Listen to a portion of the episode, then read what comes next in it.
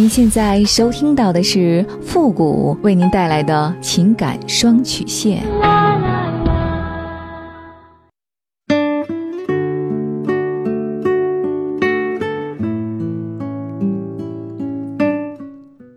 你没有主意，我可以给你；你没有方法，我可以帮你。您现在正在收听到的是由复古给您带来的情感双曲线。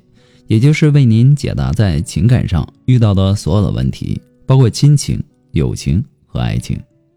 好了，那么接下来时间呢，让我们来关注一下今天的问题。这位朋友呢他说：“父你好，我今年三十六岁，现在呢两个孩子，大女儿九岁了，小儿子呢是疫情之前出生的，今年也四岁了。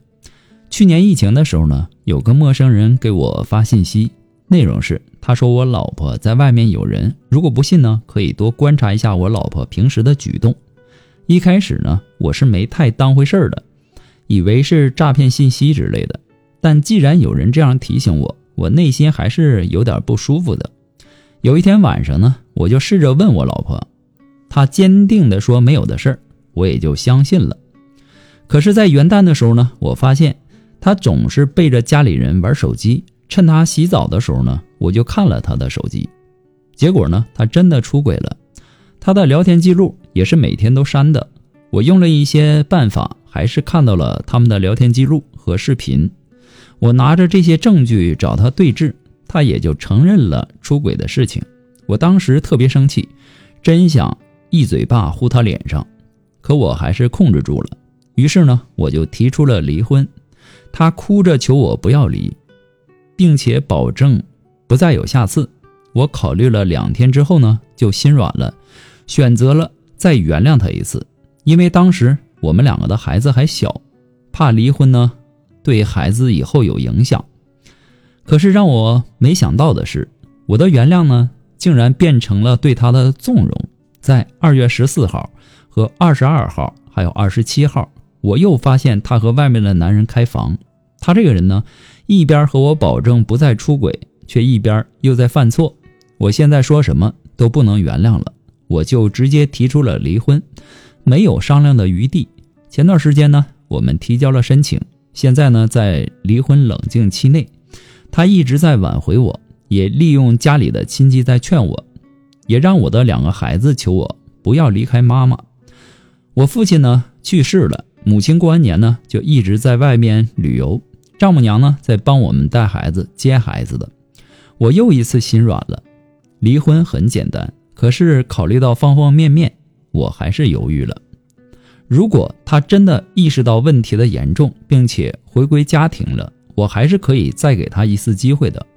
可是让我万万没想到的是，前两天呢，他又和那个男人见面了，被我堵在了宾馆房间的门口。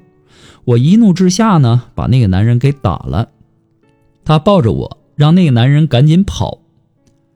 我真的是被他气死了。冷静下来以后呢，我问他为什么这样对我。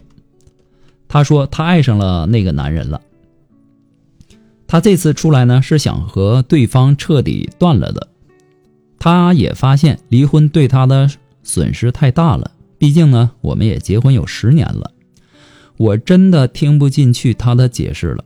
回去之后呢，我就把家里的锁给换了，把他的衣服也都打包快递到他娘家去了。这些天呢，他还一直求我，有时候呢会发孩子哭的视频给我看。丈母娘呢也当我的面骂自己的女儿，说以后要一起帮我看着他。我心里真的很矛盾，不知道该怎么办了。我不知道还要不要给他机会。如果他确实改好了，对于家庭来说呢是好事。可是。我怕自己过不了那个坎儿，他毕竟不是第一次骗我了。付付老师，我该不该原谅他呢？还是彻底的放手呢？我真的很纠结，求您帮帮我。我非常理解您的心情，看完你的信息之后呢，我感觉你挺可怜的。但我马上想起了一句话，那就是“可怜之人必有可恨之处”。可恨之人必有可悲之苦，你的可怜其实是你自己造成的。虽然说表面上看起来你是弱势群体，你是被出轨的可怜人，但是你有没有反思过，你对他出轨之后的态度或者说方法，是不是有一些值得商榷的地方呢？你有没有想过他为什么一而再、再而三的出轨呢？到底是什么原因呢？所有的事情啊，就像心理学上的有一种说法，叫蝴蝶效应，就是当我们太急迫的想要尽一切办法，想把身边的事情变得不那么糟糕的时候，往往事情会变得更加糟糕。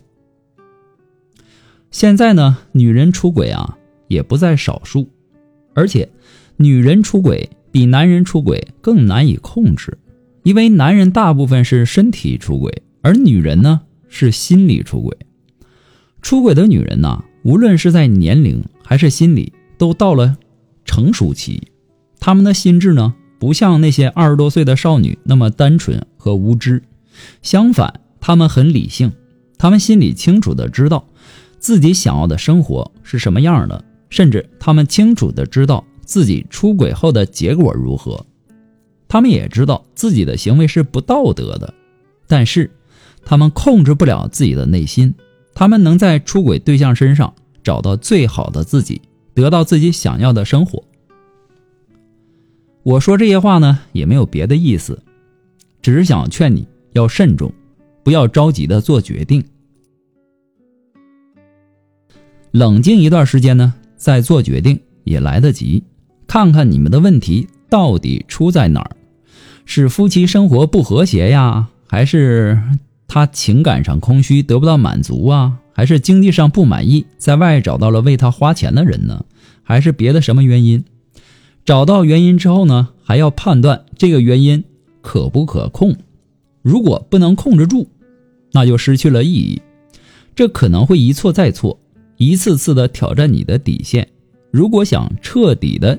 解决问题，一定要在发现问题的时候能彻底的说清楚。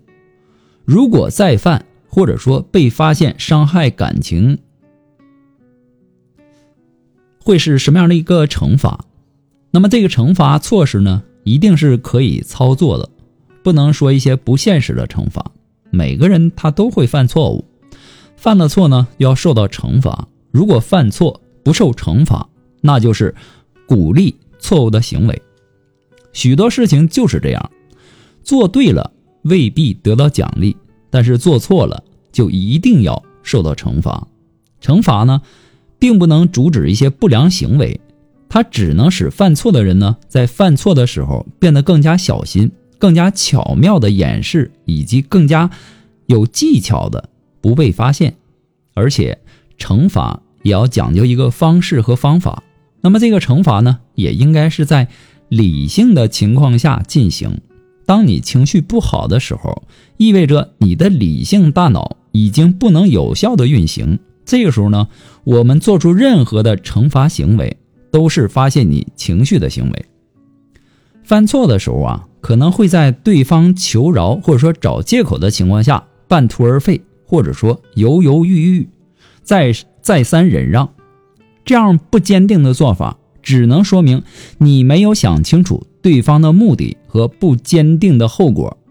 盲目的去原谅，其实是害了自己，也害了对方。一定要说到做到，对方才会把你们约定的规矩当回事儿。所以呢，你现在要做的不是考虑离不离的问题，而是应该把我刚刚说的话仔细的琢磨一下，慎重的做出你的决定。不过呢，复古给您的只是个人的建议而已，仅供参考。祝您幸福。